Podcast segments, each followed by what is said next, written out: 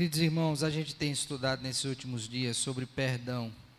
Todavia, em função desse nosso contexto último, né, de necessidades que, que surgem no meio da igreja e em várias áreas, eu quero hoje meditar com os irmãos de maneira avulsa em Filipenses capítulo 4, verso de número 10. Então, na próxima semana, se Deus permitir, a gente retoma, mas eu creio que nesse momento a igreja precisa ouvir e aprender sobre o que temos aqui nesse texto de Filipenses capítulo 4, verso número 10 até o verso de número 20. Hoje eu quero falar com os irmãos acerca do seguinte tema: Deus supre as necessidades humanas. Deus supre as necessidades humanas. Eu vou ler então o verso 10 até o verso 20 e em seguida nós explicaremos esse texto e procuraremos aplicar a nossa vida. Antes de ler, oraremos mais uma vez, pedindo a iluminação do Santo Espírito do Senhor. Senhor Deus, nós queremos te agradecer por tua palavra, pela graça de termos a mesma em nossas mãos, pela liberdade que ainda gozamos de poder ler a tua palavra e aprender do Senhor. Pedimos, ó Pai, que o Senhor tenha misericórdia de nós e seja gracioso, nos iluminando com o teu Santo Espírito, nos dando a graça, ó Deus, de poder compreender a verdade do Senhor e ver a mesma, ó Deus, é, nos membros do nosso corpo, quer da igreja de modo geral, quer em nós individualmente, que possamos viver segundo esta palavra. Nessa noite, ó Deus, iremos observar como o Senhor cuida de nós, como o Senhor supre as nossas necessidades. Por isso, rogamos, dá-nos a entender isto. Em nome de Cristo aqui oramos com gratidão e perdão dos nossos pecados.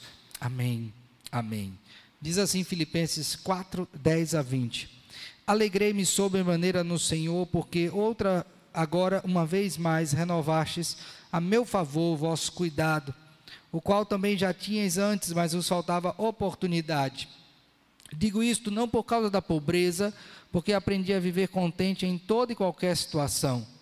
Tanto ser estar humilhado como também ser honrado, de tudo e em todas as circunstâncias já tenho experiência, tanto de fartura como de fome, assim de abundância como de escassez, tudo posso naquele que me fortalece.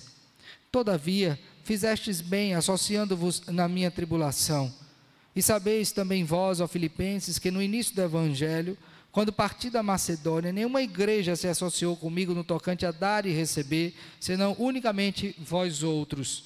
Porque até para Tessalônica mandastes não somente uma vez, mas duas, o bastante para as minhas necessidades. Não que eu procure o donativo, mas o que realmente me interessa é o fruto que aumente o vosso crédito recebi tudo e tenho abundância. Estou suprido desde que Epafrodito me passou as mãos, o que me veio de vossa parte, como aroma suave, como um sacrifício aceitável e aprazível a Deus. E o meu Deus, segundo a sua riqueza em glória, há de suprir em Cristo Jesus cada uma de vossas necessidades. Ora, a nosso Deus e Pai seja glória pelos séculos dos séculos. Amém. Amém. Irmãos, não é difícil que a gente encontre pessoas que duvide do fato de que Deus pode suprir as suas necessidades. E isso chega a um ponto tal que nos coloca numa condição de grande ansiedade, inquietação, preocupação. Isso é tão sério que o Senhor Jesus Cristo, no Sermão do Monte, reservou uma porção deste sermão exatamente para ensinar os seus discípulos de que uma vez que nós estamos numa relação correta com Ele, que temos ao Senhor como nosso verdadeiro Deus, não devemos duvidar que Ele mesmo há de suprir as nossas necessidades. Então, se você pegar o texto de Mateus capítulo 6, do verso número 24 até o 34, vai ver como o Senhor Jesus Cristo mostra-nos que uma vez que nosso coração estiver fundado nele, que tivermos a Ele como nosso único e verdadeiro Deus, podemos e devemos crer que Ele não somente conhece as nossas necessidades, como haverá de supri-las. E como é que Cristo mostra isso? O exemplo é bem simples, é muito direto e ao mesmo tempo muito profundo. Ele toma é, as coisas que foram criadas por ele, os pássaros e as flores. E aí ele começa a dizer nos seguintes termos: Por isso vos digo, não andeis ansiosos pela vossa vida, quanto ao que haveis de comer ou beber, nem pelo vosso corpo, quanto ao que haveis de vestir. Não é a vida mais do que o alimento e o corpo mais do que as vestes? Observai as aves do céu, não semeiam, não colhem, nem ajuntam em celeiros, contudo o vosso Pai Celeste as sustenta. Porventura não valeis vós muito mais do que as aves? Qual de vós, por ansioso que esteja, pode acrescentar um côvado ao curso de sua vida? E por que andais ansiosos quanto ao vestuário? Considerai como crescem os lírios do campo, eles não trabalham nem fiam. E eu, contudo, vos afirmo que nem Salomão, em toda a sua glória, se vestiu como qualquer deles. Aí ele vai dizer: Ora, se Deus veste assim a erva do campo, que hoje existe e amanhã é lançada no forno, quanto mais a vós outros, homens de pequena fé. Portanto, não vos inquieteis dizendo que comeremos, que beberemos ou com que nos vestiremos, porque os gentios é que procuram todas estas coisas, pois vosso Pai Celeste sabe que necessitais de todas elas. Buscai, pois, em primeiro lugar o seu reino e a sua justiça, e todas estas coisas serão acrescentadas. Portanto, não vos inquieteis com o dia de amanhã, pois o dia de amanhã trará os seus cuidados, basta o seu dia o seu próprio mal. Então Jesus, de maneira muito clara, como eu disse, diz: Olha, vocês não têm com que se preocupar, eu vou cuidar de vocês, vocês têm que confiar em mim, descansar em mim. E assim, somente assim, vocês terão a tranquilidade e abrirão mão desta ansiedade e descansarão nos meus cuidados. Pois bem, quando o apóstolo Paulo escreve essa epístola, a condição dele não era melhor. Ele estava aprisionado. E certamente, irmãos, a prisão naquela época não era um lugar muito é, saudável, como também não é hoje. E lá ele tinha necessidades. Mas mesmo na prisão, o apóstolo Paulo contemplou ali a graça do Senhor sobre ele, sobre a sua vida, usando a igreja, usando irmãos para suprir estas necessidades. Foram eles os instrumentos de Deus para então atender às necessidades mais básicas do apóstolo Paulo. E a, naquela condição, o apóstolo Paulo foi capaz ainda de não somente perceber essa, a, esse auxílio de Deus não é, para com ele, mas também de encorajar os irmãos a que confiassem no Senhor e não andassem ansiosos de coisa alguma. Portanto, no capítulo 4 que nós lemos, no verso de número 6, o apóstolo Paulo exorta os irmãos dizendo: Não andeis ansiosos de coisa alguma. Pelo contrário, nós devemos é, fazer conhecida diante de Deus todas as nossas petições, pela oração, pela súplica, com ações de graças. Então, o apóstolo Paulo está aqui falando não de algo que era distante da sua pessoa, mas da sua própria realidade. E o que é mais interessante e importante, do ensino do próprio Senhor acerca do fato de que Deus supre as nossas necessidades. Então, como é que a gente vai ver isso no texto? Primeiramente, eu queria que você tomasse comigo os versos número 10 a 13. Pois nessa porção inicial, o intento do apóstolo Paulo é mostrar que uma vez que nós conhecemos o fato de que Deus supra nas nossas necessidades, nós aprendemos a viver contentes. Primeira, primeira questão. Quando nós temos ciência de que Deus supre as nossas necessidades, nós aprendemos a lição do contentamento. E como é que a gente vê isso? O apóstolo Paulo estava aprisionado, a igreja é, na Macedônia envia a Epafrodito para levar a ele uma oferta esta oferta chega às mãos do apóstolo Paulo e ele fica como? Alegre, ele recebeu o suprimento, então ele está alegre por isso. Por isso que ele diz: Alegrei-me sobremaneira no Senhor, porque agora, uma vez mais, renovaste a meu favor o vosso cuidado, o qual também já tinhas antes, mas o faltava o quê?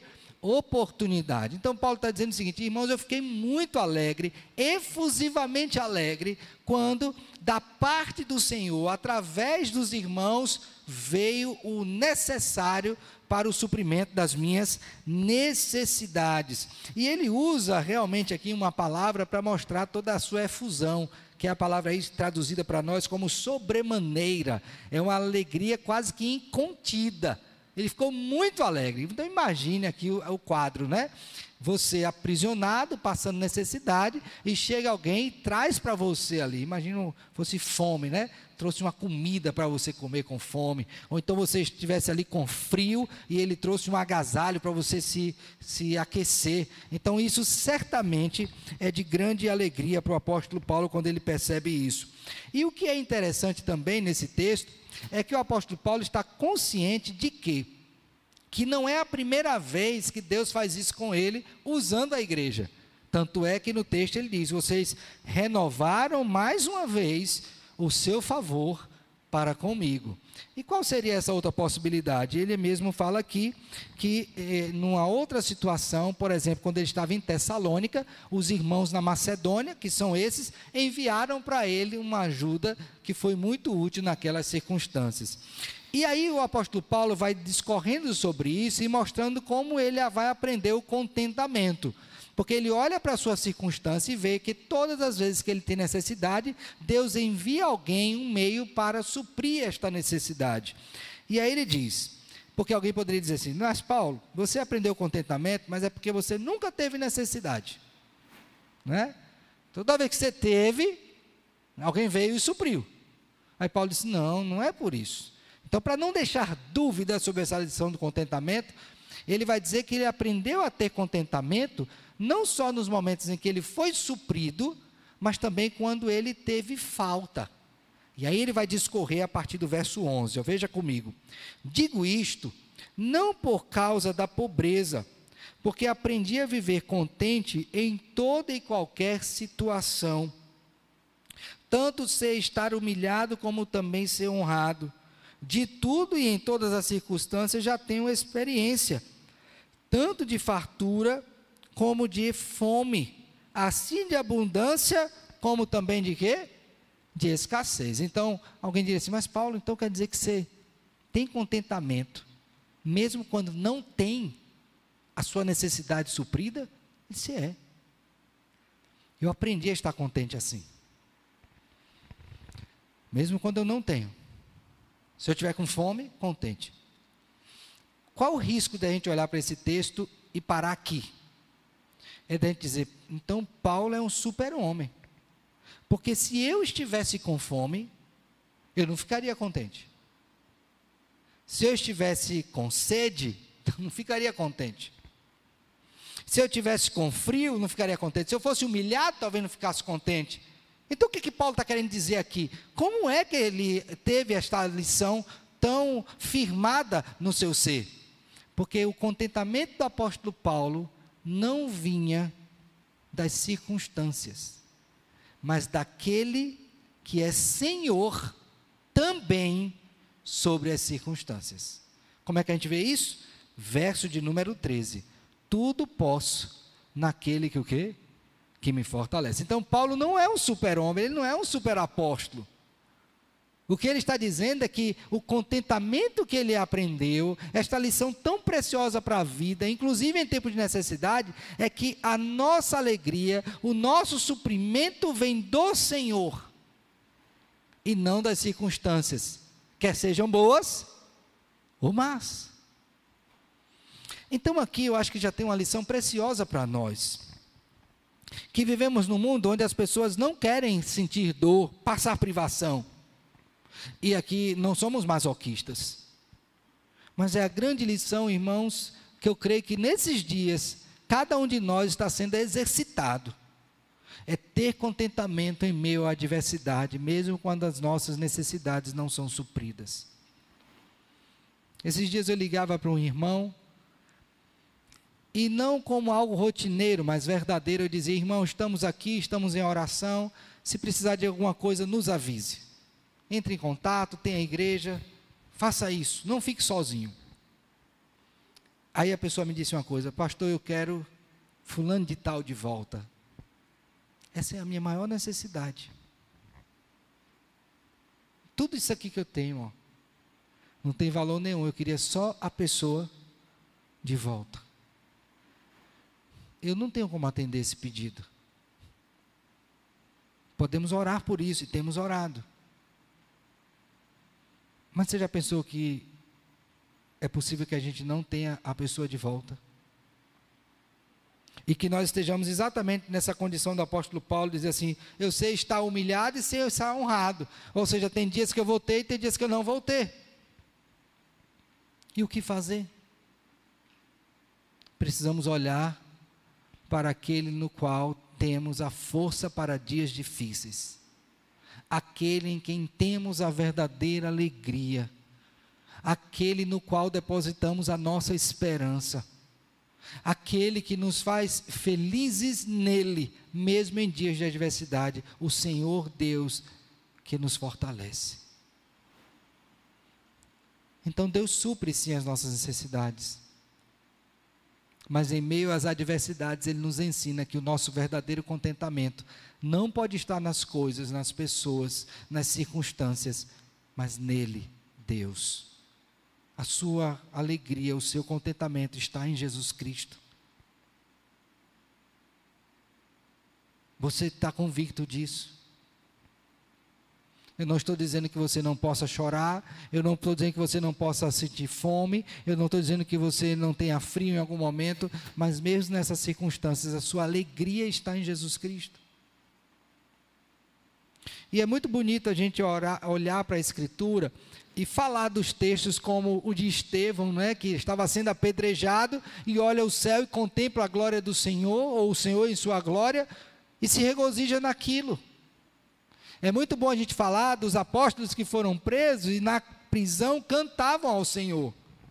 Mas quando nós somos o Estevão, figura, figuradamente falando, e quando nós somos o apóstolo preso, será que teríamos essa mesma disposição? Querido irmão, a lição do contentamento envolve a contemplação do fato de que Deus é a nossa alegria e Deus é a nossa maior necessidade. Sem Ele nós não somos nada. Sem Ele nada do que temos tem algum valor. Mas o texto prossegue. E agora nós temos uma porção maior, que é do verso de número 14 a 20. Primeiro, que a, quando eu sei que Deus supre a minha necessidade, Ele me conduz à lição do contentamento. A segunda lição que Deus me traz, quando eu tenho consciência de que Ele supre a minha necessidade, é que é uma bênção dar e também o quê? Receber. Olha, Cristo diz, não é? Paulo relembra, porque mais bem-aventurado é dar do que receber. Mas ele não está dizendo que receber não é uma bem-aventurança. Ele está contemplando que existem duas coisas na relação entre cristãos: dar e receber. No contentamento, você aprende a contentamento entendendo que dar é uma bênção e receber também é o quê? É uma bênção. Uma certa feita, Calvino escrevia sobre a existência de pobres e ele dizia que é necessário que hajam pessoas necessitadas para que os ricos possam exercer a misericórdia. Olha que bênção. Mas também os pobres precisam aprender a ser alvos da misericórdia, porque isso trabalha o nosso orgulho. Então, nesta porção que eu quero ler com vocês, ele diz assim: olha, verso 14: Todavia fizestes bem associando-vos na minha tribulação. Então, ele está é, alegrando-se e dizendo que há um benefício para os filipenses quando ele se dispõe a, a ajudar o apóstolo Paulo. E ele diz: E sabeis também vós, ó Filipenses, que no início do evangelho, quando parti da Macedônia, nenhuma igreja se associou comigo no tocante a dar e receber, senão unicamente vós outros. Ó, preste bem atenção nessa expressão. Se associou comigo no sentido de dar e o quê? E receber. E o que, que ele dava, o apóstolo Paulo? Benefícios espirituais. E o que, é que ele recebia em troca? Benefícios materiais. é exatamente o princípio, por favor, veja comigo, que está em Gálatas capítulo 6. Veja comigo como o apóstolo ensina isso à igreja. Gálatas 6, 6. O apóstolo Paulo diz assim: ó, Mas aquele que está sendo instruído na palavra, então, o apóstolo dá a bênção espiritual, né? dá a palavra. Aí ele diz: faça participante de todas as coisas boas aquele que o instrui. Então, não é só eu dar, é também o que? Receber. Então, quando eu sei que Deus supre a minha necessidade, eu não somente aprendo o contentamento, mas eu aprendo aquilo que Deus quer me ensinar no tocante a dar e também o que? Receber. E aí ele prossegue, por favor, veja comigo, quando ele diz aí no verso 16, prosseguindo: Porque até para Tessalônica mandastes não somente uma vez, mas duas, o bastante para as minhas necessidades. Aí ele diz: Não que eu procure o donativo, mas o que realmente me interessa é o fruto que aumente o vosso crédito. Que fruto é esse? É o fruto que esta igreja está dando na medida em que ela percebe a necessidade do apóstolo e ela o ajuda nisto. Aí ele diz: Recebi tudo, verso 18, e tenho abundância, estou suprido, desde que Epafrodito me passou as mãos, o que me veio da vossa parte, como aroma suave, como um sacrifício aceitável e aprazível a Deus. Então, é, quando eles estavam fazendo isso, era como se o próprio Deus estivesse recebendo aquela oferta e dando a distribuição necessária e correta na sua porção para o apóstolo Paulo. Então, o que é que Paulo está vendo aqui, primeiramente? Que a igreja está sendo abençoada quando ela faz o quê? Quando ela dá ao apóstolo para que ele tenha suprimento, suprindo a necessidade dele. Mas você já parou para ver que, especialmente em tempos de dificuldade, é possível que a nossa mente funcione da seguinte maneira: eu vou dar, mas se eu sentir falta, e se eu der hoje e amanhã eu tiver necessidade? Como é que eu vou fazer? Muitas pessoas pensam dessa forma. Não, não vou dar não, vou dar não, porque se der amanhã, até um dito popular com o qual eu não concordo, mas diz assim: quem dá o que tem a pedir vem. Esse daqui não se nomeia na igreja. Porque, na verdade, a igreja deve ser essa comunidade onde as pessoas, percebendo a necessidade umas das outras, abrem mão daquilo que tem para dividir com o próximo. Tanto é que a igreja primitiva dizia: e vendiam as suas propriedades na medida em que alguém tinha o quê? Necessidade. Então Paulo diz: Eu recebi de vocês mas aí tem a segunda parte, para que não haja esse medo de dar e ficar sem, que é o verso de número 19. Veja o que, que ele diz: E o meu Deus, segundo a sua riqueza em glória, há de suprir em Cristo Jesus cada uma de vossas o quê? Necessidades. Então, qual é a garantia que os filipenses tinham?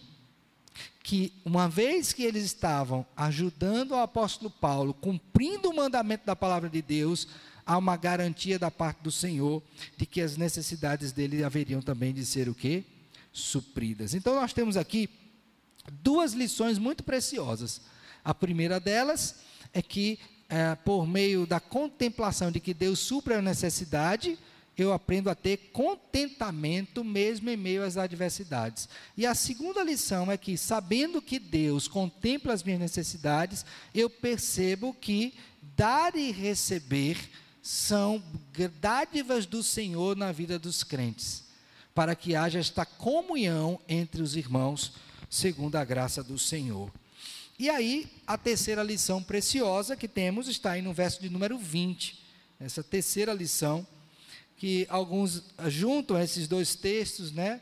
Mas eu quero aqui separá-los, que é a glória de Deus quando ele nos contempla em nossas necessidades. Aí Paulo diz: "Ora, a nosso Deus e Pai seja a glória pelos séculos dos séculos. Amém. Então, o que é que Paulo tem em vista aqui? Que não é ele, Paulo, que há de ser glorificado, não é a igreja que vai ser glorificada por isso. A glória não é para a igreja e nem é para o apóstolo Paulo, mas a glória no suprimento das nossas necessidades é para quem? Para o Senhor. Razão pela qual nós nos, nos colocamos de joelhos, nós oramos para agradecer a Deus pelo suprimento dessas necessidades. Que lições, finalmente, eu gostaria de tirar para nós aqui desse texto? A primeira delas eu já me referi, que é com relação à questão do contentamento. Lembre que a sua alegria o seu contentamento não está na sua força, nas circunstâncias, no que você tenha, mas em Deus, que a despeito da nossa força, do que nós temos e das circunstâncias, é que é o nosso supridor, a nossa força vem dele. A segunda lição é que nós, como igreja, devemos ser é, alegres em dar e receber. Há de se ter uma disposição em nós para isso, tanto para dar quanto para o quê? Para receber. E aqui é, a gente contempla às vezes que o problema é só em dar, não é porque a gente não quer se desprender das coisas, mas também há problema em receber. Tá bom? Em que sentido, pastor, o senhor está dizendo que tem problema? No sentido de que tem muitas pessoas que são orgulhosas e não querem falar das suas necessidades. Quando na verdade precisa falar, precisa dizer. Isto não é uma humilhação. E nós precisamos aprender a fazer isso. Precisamos dizer quando temos necessidades. Quer sejam espirituais, quer sejam físicas, quer sejam alimentares, de vestes.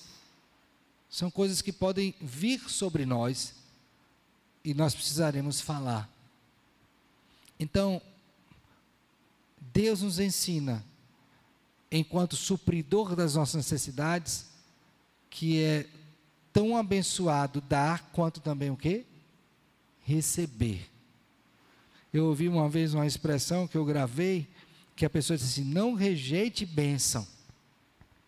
Bênção vem do Senhor, não rejeite. Então, às vezes, a gente fica reticente. E nós precisamos agradecer a Deus por isso. A outra lição que eu queria tirar para nós, irmãos, é que quando nós exercitamos isso, dar e receber, quando demonstramos esse contentamento, nenhum desses aspectos deve trazer glória para nós mesmos.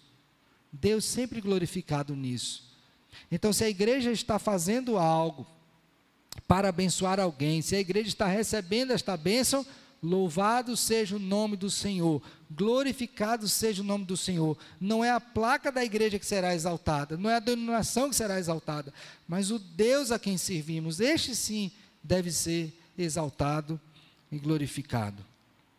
Eu quero finalizar dizendo o seguinte: nos tempos que nós estamos, temos orado aqui já e oramos hoje por pessoas que já estão tendo necessidades Inicialmente, eram necessidades físicas por causa da doença, mas hoje nós já estamos vendo outras necessidades surgindo, inclusive materiais.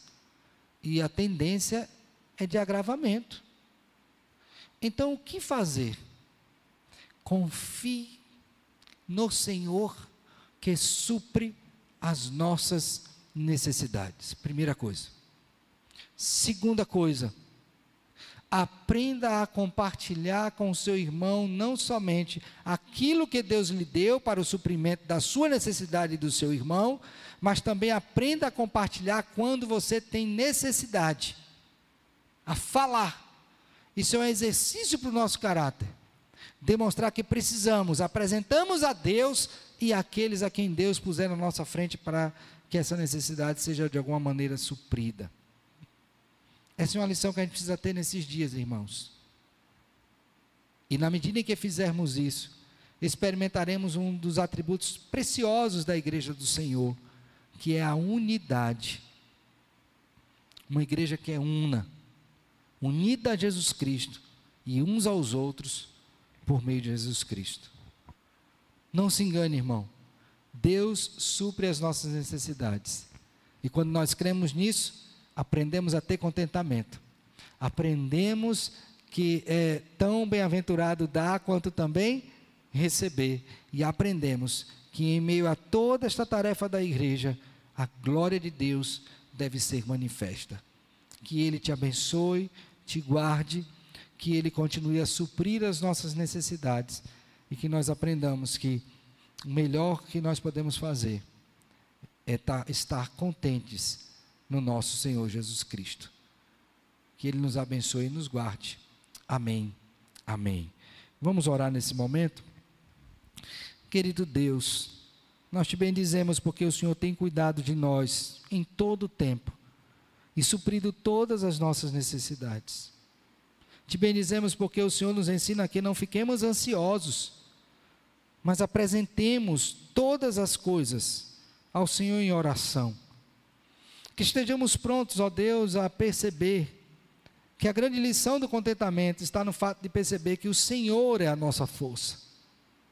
Não há força em nós mesmos, não há provisão no mundo que possa nos dar essa garantia, somente o Senhor. Ajuda-nos também, ó Deus, a perceber que precisamos estar alertas à necessidade do nosso irmão e ao mesmo tempo dispostos para compartilhar as nossas próprias necessidades, para que haja engajamento da igreja como corpo de Cristo que somos e possamos então, ó Deus, acudir ao necessitado. Ajuda-nos nisso, Senhor. Pedimos que acima de tudo não haja glória humana nisso, Senhor, mas o teu nome seja glorificado através da igreja. Como o Senhor mesmo ensinou no Sermão do Monte, que por meio das nossas boas obras os gentios possam glorificar ao Senhor, porque somente o Senhor é digno de receber toda a glória. Quanto a nós outros, poucos que aqui estamos, Senhor, para esta transmissão, pedimos que o Senhor nos leve em paz para casa e guarde os nossos irmãos que estão em casa concedendo a Deus uma noite de descanso, de sono reparador, suprindo-lhes as necessidades. Com aqueles nossos irmãos que estão internados, longe dos seus familiares. Oh Deus, afofa-lhes o leito. Reverte esse quadro, traz saúde para cada um deles, ó Deus. Nós te pedimos. Sobretudo, ó Deus, cremos que a tua vontade é sempre a melhor, por isso dizemos: seja feita a vontade do Senhor. Assim nós oramos com gratidão, em nome do Senhor Jesus Cristo, nosso Redentor, e com perdão dos nossos pecados. Amém. Amém.